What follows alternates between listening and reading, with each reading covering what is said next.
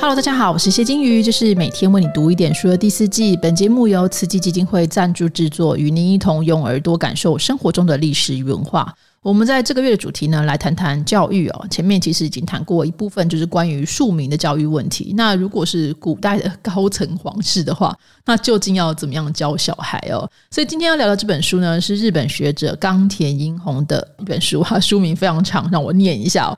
皇帝的家书哦，冒号康熙的私人情感与满洲帝国的治理真相啊。那会谈这本书，除了它一部分是涉及帝王教育之外，就是皇帝本身就身为父亲还有君主的这种身教言教，也包含了这个皇帝爸爸的世界观。这个作者是谁？当然就很重要。我想跟大家聊一下他，因为我觉得台湾读者可能对他不是很熟悉。可是如果你在日本的话，他是一个非常非常活跃的右派史学家，有很多会让人家觉得哦惊骇的言论呢。可是毕竟他真的不是只是空口说大话而已，他的学术养成其实非常的扎实。你可以说是从这个日本东洋史研究当中，是研究朝鲜、满洲这样的基础开始的。二十六岁其实就获得了研究大奖，可以说是这个少年得志哦。那根据蔡伟杰老师的这个研究，其实提到了冈田在一九五零年代认识了这个蒙古史的大学者叫包培哦。那受到启发之后，他就开始去关注原本他所熟悉的满文背后的蒙古源流。所以他一九六零年代呢，拿到了美国的富尔布莱特奖学金，去美国跟着包培做蒙古的研究。大家可能不熟悉富尔布莱特，但是富尔布莱特在学术界是个非常非常崇高的奖学金。像台湾的话，可能一年就是只有个位数的人可以得到。它是一个可以说是美国政府跟美国学术单位很看重你的，才会颁发给你的奖学金，非常的丰厚。冈田英弘呢，除了学蒙古文之外，还学了藏文。我们甚至可以说呢，就是冈田英弘这个学术母语，它一开始就是满蒙文，而不是我们所熟悉的汉文。所以他看待这个中国史的眼光，就跟我们一般不一样嘛，哈，就是你使用的母语就不同，当然就不一样。他不认为呢，这个汉文是唯一的主干哦，所以在这种的思考脉络之下，当然也不会把整个大清帝国认为是唐宋元明清这样的一个延续，或者说他可能认为的是清帝国其实是要追溯到蒙古的一个内亚的传统。换言之，清帝国的皇帝本身呢是汉人的皇帝没有错，那也是满洲跟蒙古的大汗，那是西藏的文殊菩萨化身，还有穆斯林们的统治者。所以在清帝国其实没有所谓的五族共和哦，而是皇帝一个人呢分别担任这些族群的首脑，有点像是粽子一样，皇帝是那个绳子，有没有把它大家都拉起来？那各自去保持你各自的传统跟信仰是不需要汉化的，这件事情非常非常重要哈。就是我们过去讨论到其他的帝国说，比如说北魏非常重要，就是汉化运动啊，可是其实清帝国没有，清帝国是非常非常保留自己的文化的哦。那甚至这个作为统治者的满蒙人呢，是严格禁止汉化。比如说呢，你就是不能缠小脚啦，或者说你必须要留有你原本的这个发型啊，等等的。每一个族群呢，都只效忠皇帝一个人，而不互相隶属。哈，这件事情跟我们过去对于清帝国的认知是完全不一样的。我们过去想象的清帝国是这铁板一块嘛，哈，大家都都是皇上的子民，其实不是的，哈。那这种思想脉络其实影响了蛮多的日本学者。冈田自己呢，他说他有收过一个美国弟子，其实就是美国近几年来很知名的一个学术体系，叫做新清史哦。那有新就有旧嘛？为什么会有新？就是因为他跟别人不一样。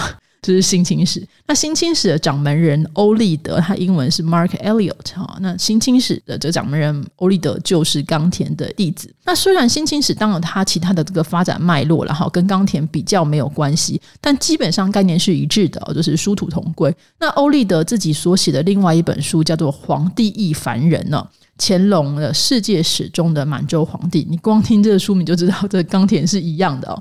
那据冈田的夫人宫胁纯子博士说呢，冈田能够使用十四种语言，哦，真的非常厉害。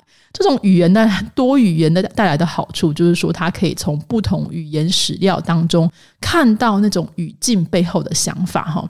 当然，冈田的老本行是满文呐。虽然讲到满文的话，你当然就不可以不提到台湾故宫的满文档案。所以今天要谈的这本书，其实就来自于我们的故宫档案当中保存的这些奏折跟信件呢。这些信件大概是写于一六九六年前后哦，那可能在书信写成后不久啊，那被这个阅读的人阅读完之后，就这束之高阁，再也没有人看过。直到钢铁呢，在百多年之后重新来翻阅它，所以才看见了康熙皇帝留在这个信当中的情感还有想法。这些啊，这本书呢，原本其实它原本的翻译很简单，就叫《康熙皇帝的书信》呢。那经过几次增补哦，那现在才变成现在的名字。那这本书讲什么呢？其实如同书名哦，这本书其实主题就是康熙皇帝一六九六年亲征准格尔的时候呢，写给太子胤仁的这个书信为主。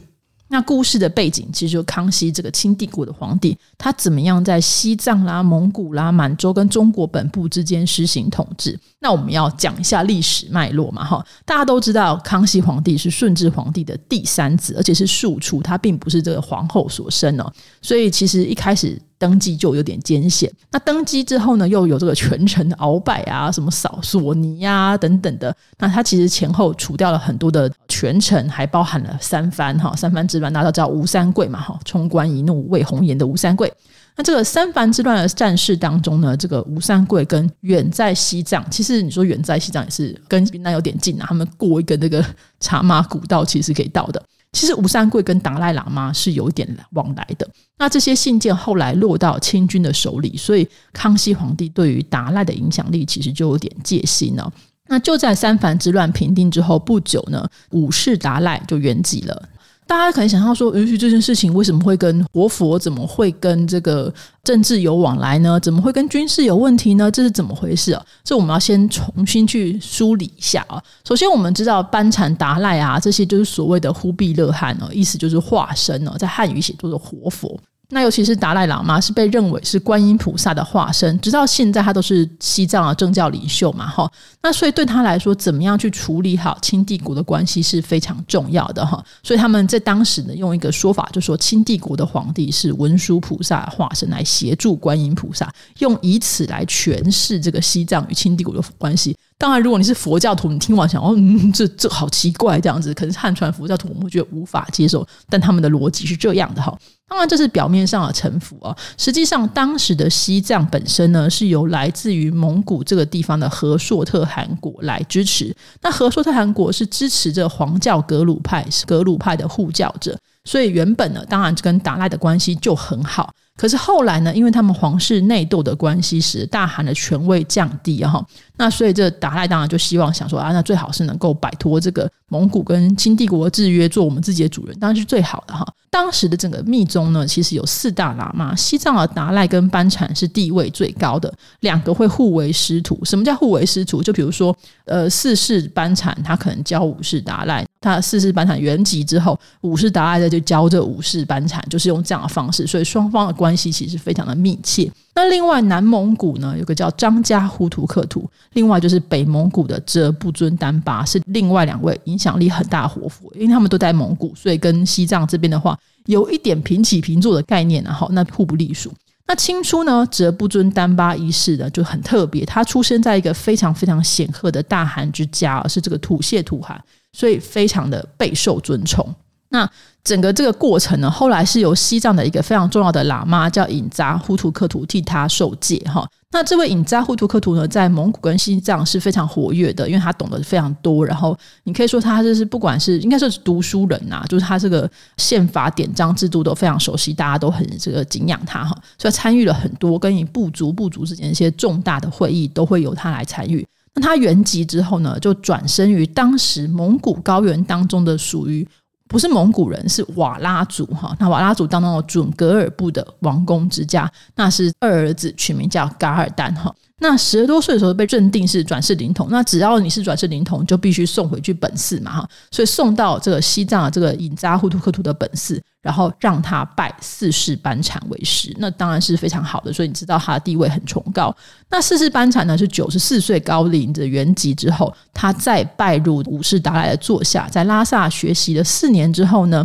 噶尔丹就满载了师傅达赖喇嘛的这个祝福跟各种经典，回到准噶尔部哈。那当然，这个对达赖喇嘛来说，他当然也希望透过心爱的弟子哦，能够回到这个准噶尔去之后，能够改变很多的事情啊。可这时候，当然准噶尔部是本身发生那段，所以噶尔丹的哥哥被暗杀了，他就只能继承大汗之位，然后娶他的嫂嫂，就有点还俗了哦。可是，当然你虽然是还俗，但是你活佛身份还是在的。那这时候达赖喇嘛也是这个作为师傅，也是要给他赞瞎，对不对？就说啊，那送你一个称号叫博硕克图汗，就是受天命之人，所以是对他非常期待的哈。那希望他就是你是受天命之人来辅佐格鲁派在世俗的传播哈。那所以大家可以知道，就是。你就是要达赖喇嘛人在西藏，但他这盘棋很大，他就是布到这个新疆，布到蒙古去了，所以他盘算是非常宏远的。那当然，他也就不愿意清帝国涉入正甚深嘛，所以他会特特别密切去关注中原在发生什么事的啊，关心吴三桂啦等等的哈。那他原籍之前就很怕说，糟糕，要是我死了之后呢？那这中间等到下一任的达赖在长大之间，还起码有个十几二十年。那这过程当中会不会被清帝国干涉？他非常的担心，所以他原籍之前呢，就留下了遗言，告诉他的摄政说，必须封锁死讯哦，因为秘密的去寻找转世灵童，以免清帝国借此干涉哈。所以当五世达赖就去世的时候，他的摄政是非常非常忠心的，对外就宣布说，没有没有，五世达赖只是进入这禅定闭关了。那对内他们就秘密的去寻找。转世灵童，那这个转世灵童呢，就是后来非常有名的这个琴僧仓央嘉措，他后来写下的诗，比如“世间安得双全法，不负如来不负卿”啊，非常非常的浪漫哈，就是所谓的六世达赖哈。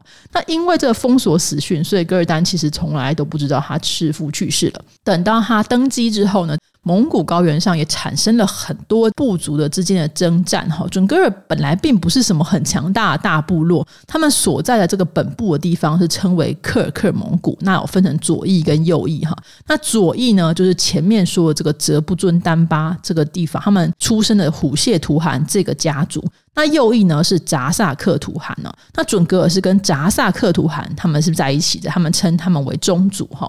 那右翼呢发生动乱之后，很多人就跑到左翼去，所以土谢图汗就想说：那我平牌时候这么多兵马，我当然是不愿意还给人家，啊，所以当然双方就会有很多的冲突。那噶尔丹就会觉得说：我的宗主这个扎萨克图汗这么软弱，到底是在干什么？哈。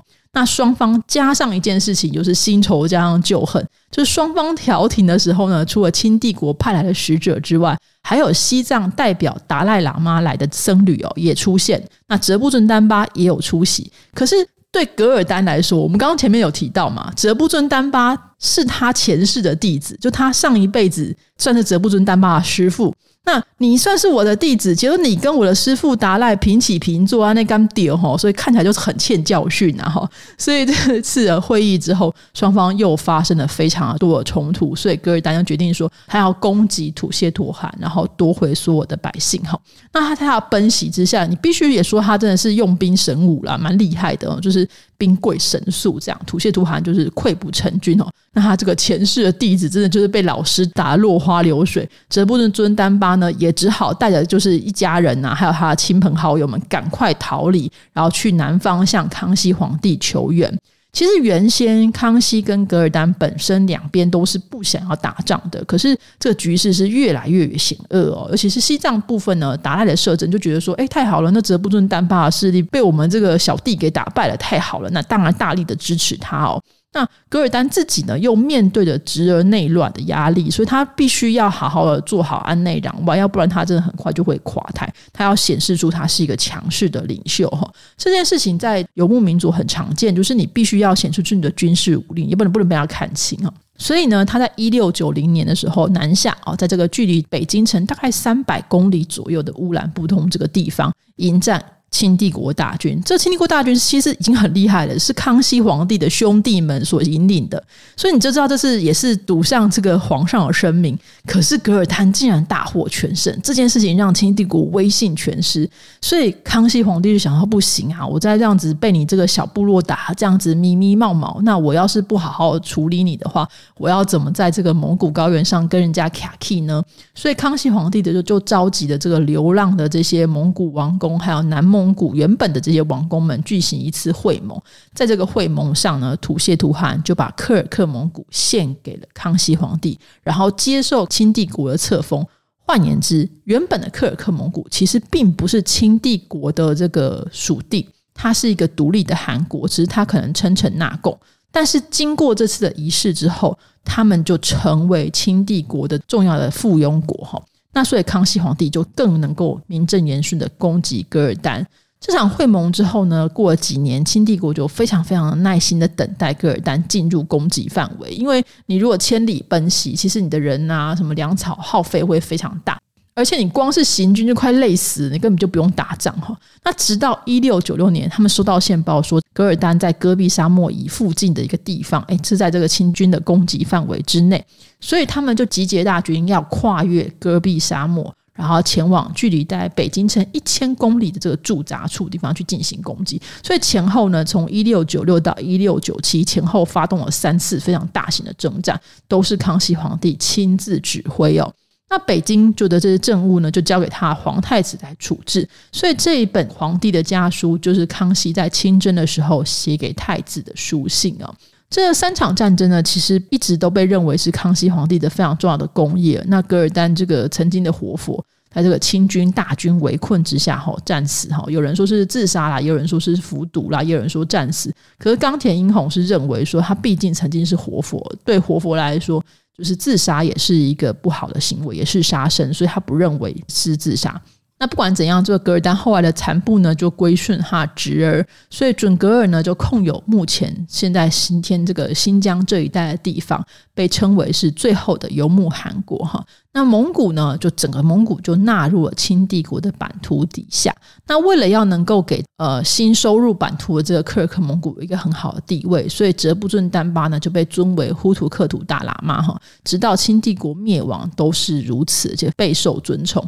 那西藏呢，则是因为隐瞒了五世达赖的死讯这件事情被问罪，所以不得不交出后来的转世灵童，就是六世达赖哈。那当然后来有一番波澜。总之，在这个错综复杂情况之下，我们就可以看见清帝国统治的这个复杂性跟多元性哈。以上大概就是这本书的背景，但是构成这个书的主要内容呢，就是这个书信哈。他如果有看过这个《雍正王朝》或是康熙大帝的这个小说或是电视剧，你可能会知道，这个太子呢是幼年丧母，他是被他爸爸一手养大的。所以康熙皇帝晚年的时候，因为这个皇太子真的当了很久，就这是世界上也没有几个皇太子会当那么久，大概就是大概就是查尔斯，现在查尔斯国王可以赢过他而已。他当了非常非常多年。所以心情非常浮躁，加上他其他的兄弟们每个都很优秀，大家群起夺嫡，所以这个朝局非常的动荡。所以我们的印象当中，哦，康熙他们父子的感情好像非常的尖锐，非常的不融洽。可是，在这本书里面，你就会发现，哎，康熙写给儿子的信其实非常的温柔慈爱，就是我觉得有点太温柔了，让我觉得，诶，这是个皇帝吗？哈，他在信中通常会交代说，我我身体还不错，或是我身体健康，然后军队的补给啊，如何如何啦，现在我们走到什么什么地方了呀？然后战争的布局大概如何？然后我在路上看到了什么样的花花草草啊？还有什么什么东西？他就会告诉他沿途所见闻的一切。然后呢，就会告诉太子说：“你把我的这些事情呢，也告诉深宫当中的皇太后哈。那甚至有时候采集了一些东西，比如说花花鸟鸟啦，那些东西花花，比如说花花草草啦，或是一些呃罕见的东西啦，衣服啦，或是马鞍啦。”他都会派人送我去北京，然后说你给皇太后看看，因为皇太后其实出身蒙古嘛，哈。那所以皇太子呢，其实也显然听从他父亲的嘱咐，把爸爸的话、爸爸的东西交给祖母之后，再替太后来回复。所以这个皇帝呢，其实你可以看见，他是思念儿子，同时是记挂母亲的。那他也会说，这个我很想念儿子你啊，那你把你穿过的衣服寄几件来。就是可能会吸个两口，就是我们家吸猫一样，他可能吸着儿子的衣服，会觉得比较舒压。大家会觉得天哪，这件事情跟皇帝的形象差太多吧？但他在书当中真的是这样写的，他就说他会。叫太子寄几件穿过的衣服，然后他穿了太子的衣服，就觉得好像儿子在他身边一样。这样我就哦好哦这样。那战事当然比较，如果战争没有那么紧迫、比较宽松的时候，他的书信就会有一种松散悠闲的愉快气氛。比如他会去溯溪、溯河，然后丈量各种历史，以及说，哎，这里其实没有那么远呐，哈，没有差那么远，那个记录是错的。各种植物长得如何啦，然后这战俘的情况如何如何，然后在这个审讯的过程当中发生了什么事，他都会一一透过信件。来告诉太子哈，当然，如果战事日紧之后，他的书信也会越显急迫，他就会告诉太子说：“哎，我下了什么决定？这件事情我必须要告诉你，我是怎么想的哈。”那可能他观察到了什么事情，但他发现谁谁谁是骗他的，所以他决定说要这样这样这样这样。这其实为什么要这么说？他其实没有必要跟太子报告这一切，对不对？但他其实是在告诉太子说：“爸爸，我是怎么想的。那你反过来，将来你遇到这件事情，你也应该要去想哈。那所以这种文字呢，跟我们史书上的记载一对，我们就能够更了解他决策的过程哈。当然，这种温情满满的文字，你可以说是这个康熙皇帝对于太子的帝王教育啦，就是是希望他可以多了解整个大清帝国辖下这种风土人情，然后战争的始末，就是爸爸我怎么想，你要怎么样去思考事情，怎么样决定。所以这种身教言教殷切程度，也显见了康熙这个，你可以说单亲爸爸吧，他必须要父兼母职去爱护太子，然后教育他。当然，父母子之间也会有小小的不满啊。比如说，他写了很长的文章，可是儿子才回来说：“哦，好，谢谢爸爸，我知道了。”他就会生气，就是哎，我写三篇三十行，哎，然后你才写两行，你好意思吗？你这样子的话，我不写喽。那太子就会说：“不要这样子啦，我只是刚好怎样怎样怎样。”也会有一些冲突啦。哈。可是看起来，这个在目前的状况当中，都还是能够圆满的解决。那也是这种温情的书信背后呢，也隐含着一个很恐怖的危机。其实。就是康熙皇帝在此时是把太子留在北京，但他身边呢是把所有成年的皇子们都一起带去上战场。所以在这个过程当中，所有成年的皇子们大家都在父亲的眼前表现，然后这个战争当中就各有势力。所以后来坐镇北京的太子当然就倍感压力。当然之后也就是所谓手足相争的这个苦果，就是在这时候其实就埋下了哈。所以总结来说呢，我觉得这本书还蛮好看的。其实可以分成两个脉络，一个是个书信串起来的这种康熙的私人情感世界。我觉得他很努力想要给儿子们做一个好典范，那言教身教，希望你可以成为一个了不起的皇帝。但是他没有想到，这个再深的父子亲情是敌不过政治的这个引诱的哈。所以对比他们这个后来兄弟父子。剑拔弩张的斗争，就正显了这个书信的这个重要性哈。那另一个脉络就是大清帝国跟蒙古跟西藏的关系。那他身为皇帝，怎么去平衡，怎么去折冲，甚至去施压呢？这也是显见了大清帝国统治不同文化方式。这是我们过去在汉文的文献当中。比较不容易看到的面相，所以如果你要想要看小历史的人情面也是有的，大历史的壮阔那一面也是有的。那尤其就是康熙这身为这身为父亲的一代大帝这种苦心孤诣啊哈，那当然我们是拥有后见之明，我们就觉得很可怜然后就知道。最后会是一个蓝银续果结局，但是看到这时候他们父子欢乐、父子很好的时候，你就会觉得哎，真可怜这样子。所以这本书非常有趣，大家欢迎能够去找找看看到。那书名是《皇帝的家书：康熙的私人情感与满洲帝国的治理真相》，作者是冈田英宏，由八旗出版社出版。